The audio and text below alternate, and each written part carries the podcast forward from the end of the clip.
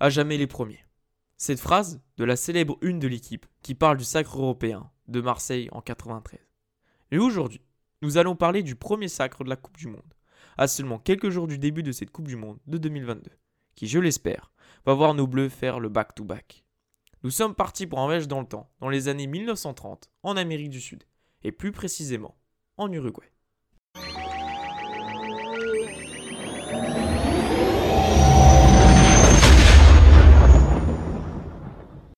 Ah, les années 30. Bon, ce n'était pas la folie les années 30, on va pas se mentir. Entre le krach boursier d'octobre qui amène la famine et les importantes instabilités politiques. Un contexte qui est souvent lié aux montées des extrêmes.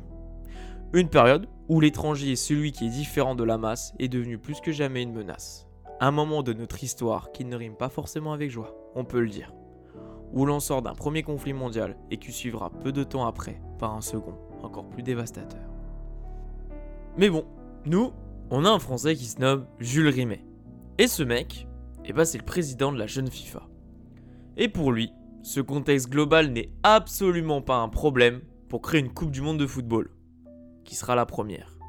Alors, cette idée ne tombe pas du ciel. En fait, c'est dû à un conflit avec le CIO, qui est, je le rappelle, le Comité international olympique.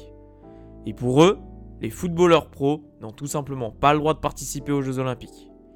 Il faut néanmoins rappeler qu'à l'époque, les JO sont ouverts qu'aux amateurs ou aux universitaires. Un rapport de force entre la FIFA et le CIO qui provoquera même l'expulsion du foot du programme des Jeux olympiques après les JO de 1928. L'objectif est donc de créer assez vite un tournoi de foot qui se déroulera dès 1930. L'organisation est donnée à l'Uruguay, en lien avec la commémoration de leurs 100 ans d'indépendance vis-à-vis du Brésil. Alors, ça, c'est la raison officielle de pourquoi on la donne à l'Uruguay. Mais la raison officieuse, c'est qu'ils étaient solo à vouloir l'organiser. Au début, on avait quelques pays européens, comme la Hongrie, l'Espagne ou encore l'Italie, qui tenaient d'ailleurs la corde pendant longtemps pour l'organisation. Mais la crise financière de 29 handicapa fortement ces pays à gérer les coûts de la compétition et ils préféreront se retirer au détriment de l'Uruguay. Toutes les équipes se retrouvent à Montevideo, à la capitale. Cette dernière qui construit un stade spécial pour l'occasion, le Centenario, qui pouvait accueillir jusqu'à 90 000 personnes. Pour vous situer, le Stade de France fait environ un peu plus de 80 000 places. La FIFA invita toutes les équipes qui étaient inscrites à la fédération. À l'époque, il n'y en avait qu'une petite vingtaine, pas comme les centaines de pays aujourd'hui. Cependant, que 13 équipes participeront à cette compétition. 9 d'Amérique, le Brésil, l'Argentine, l'Uruguay, Bolivie, Chili, Paraguay, Pérou, États-Unis d'Amérique, Mexique et 4 d'Europe. Belgique, France, Roumanie et Yougoslavie. Et oui, il n'y a que 4 nations européennes représentées. Beaucoup déclinent l'invitation par faute de moyens. D'autres, comme l'Espagne, refusent, car les grands clubs, le Real et le Barça, refusent de libérer leurs joueurs en vue de cette compétition. L'autre, grand pays qui manque à l'appel, c'est l'Angleterre. Pourtant créateur du foot moderne au milieu du 19e siècle et grande nation du foot, ne participeront pas, car ils ne sont tout simplement pas inscrits à la FIFA. Ils n'ont décidément jamais voulu faire comme les autres, ces Anglais. Bon, pour les quatre nations européennes, ça a été compliqué jusqu'au bout. Globalement, leur participation est due à des pressions des pouvoirs en place sur les joueurs. Comme avec le roi de Roumanie, qui a négocié personnellement les congés des joueurs de la sélection qui travaillaient dans les différentes entreprises. La France, la Belgique et la Roumanie font le trajet ensemble. Ah oui, d'ailleurs, et j'ai oublié de préciser, mais le déplacement se faisait en bateau et non en avion.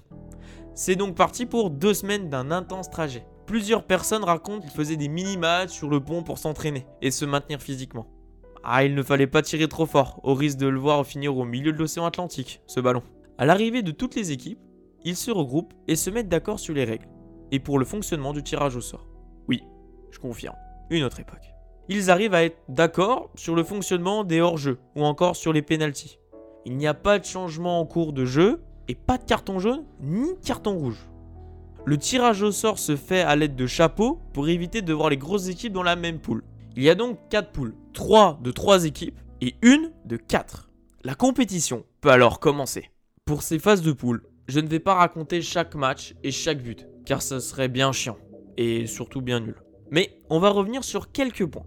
Déjà, on va commencer avec notre équipe de France, et on peut se dire qu'on peut être très fier de cette équipe car elle était loin d'être la favorite. mais elle a fait forte impression avec un haut niveau de jeu montré. La majeure partie des joueurs proviennent du Racing Club de France, un club de Paris, qui était le gros club de l'époque. L'équipe de France commence sa compétition face au Mexique, et on peut dire qu'ils font bonne impression, car elle s'impose sur le score de 4 buts à 1. Ce match rentrera à jamais dans l'histoire, car il héberge le premier but de l'histoire, qui est inscrit par le français Lucien Laurent, à la 19e minute. Il célébrera à peine le but d'ailleurs. Il apprendra beaucoup plus tard que c'est le premier de l'histoire. Le deuxième match fut une autre partie de plaisir. Elle rima plus avec une énorme déception. Les Bleus étaient menés que d'un but par la grande équipe d'Argentine. Ils donnèrent tout pour revenir au score, avec une stratégie qui était tout vers le but. Poussé par un public uruguayen en fusion, qui aimerait bien voir l'ennemi argentin se péter les dents, tout le monde pensait au premier exploit retentissant de cette première Coupe du Monde. Mais l'arbitre brésilien Gilberto de Almeida Rego n'était pas du même avis. Il siffla la fin du match 6 minutes avant la fin du temps réglementaire. Un climat d'incompréhension et de stupéfaction envahissait les joueurs et le stade. Les Bleus essaya de faire entendre raison à l'arbitre, mais rien n'y fera. Notre équipe repart dans les vestiaires. Et finalement, après des dizaines de minutes, l'arbitre rappela les deux équipes alors que plus de la moitié des joueurs étaient sous la douche. Une situation tout simplement lunaire. Le match reprit, mais rien ne changea. Les Bleus s'inclinent sous le score de 1 à 0, mais sort sous l'ovation du public. Le troisième match, ils s'inclinent face au Chili, sur le même score de 1-0. La faute au jeu très rugueux des Chuliens, et aussi au mental des joueurs qui étaient très très impactés par ce qui s'était passé quelques jours auparavant. Notre équipe sort dès le premier tour de la compétition, mais elle n'a pas à rougir de sa performance. L'histoire des Bleus en Coupe du Monde est née. Cependant, cette équipe ne fit pas parler qu'en bien, surtout des années plus tard. Le capitaine de cette équipe de France, accusé d'avoir notamment appartenu au SS, ainsi que plusieurs de ses coéquipiers. Pour le reste des matchs de poule, on assiste à plusieurs scénarios intéressants. D'abord, pour l'Uruguay qui fait face à une immense pression de la part de ses citoyens. Il prépare la compétition dans un camp militaire avec des règles très très strictes.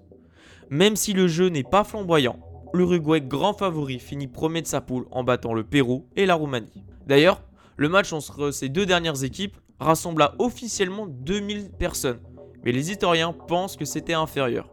Une influence de district donc pour ce match de Coupe du Monde. Pour finir, pour ces matchs de poule, on va parler de nos amis belges. Ce qui est bien avec cette équipe, c'est que peu importe la Coupe du Monde ou l'époque, c'est qu'ils ont historiquement le seum. Ils critiquaient à plusieurs reprises les buts qu'ils considéraient comme hors-jeu, ou encore l'état du terrain qu'ils trouvaient tout simplement médiocre. Bon, globalement leur somme les sauvera pas, et ils finirent bon dernier avec 0 points. Ah là là, sacré belge. À la suite de ces phases de poule, on passe directement en demi-finale. Ces dernières opposent l'Argentine face aux États-Unis d'Amérique et l'Uruguay affronte la Yougoslavie, qui crée la surprise en éliminant la Seleção en phase de poule. Ces deux demi-finales se soldent sur le score sans appel de 6 buts à 1. Alors, même si plusieurs décisions des arbitres sont controversées, il y avait plusieurs classes d'écart entre les équipes. Et au final, la finale entre les deux immenses favoris de la compétition a bien eu lieu, entre les pays voisins, l'Uruguay et l'Argentine. Pourtant, cette finale n'a failli jamais voir le jour. Pour deux éléments. Un, un peu folklorique, dirons-nous. Le premier est sur le choix, pour l'arbitre. Beaucoup ne voulaient pas arbitrer ce match car peur de perdre la vie. Tout simplement.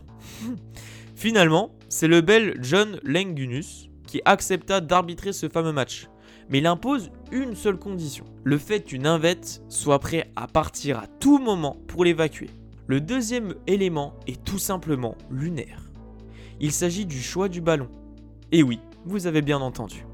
À l'époque, il n'y avait pas de ballon officiel pour la compétition. Chaque équipe joue avec son propre ballon.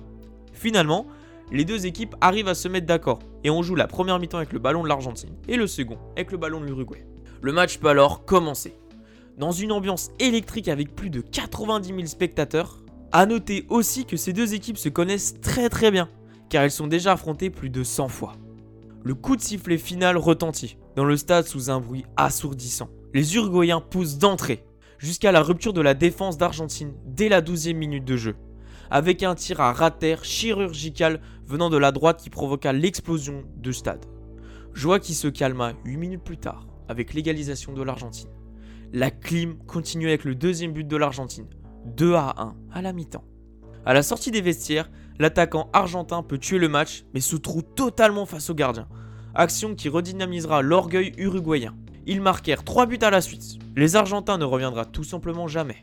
Le coup de sifflet final retentit dans le stade Santario. Et l'Uruguay est championne du monde. À jamais les premiers.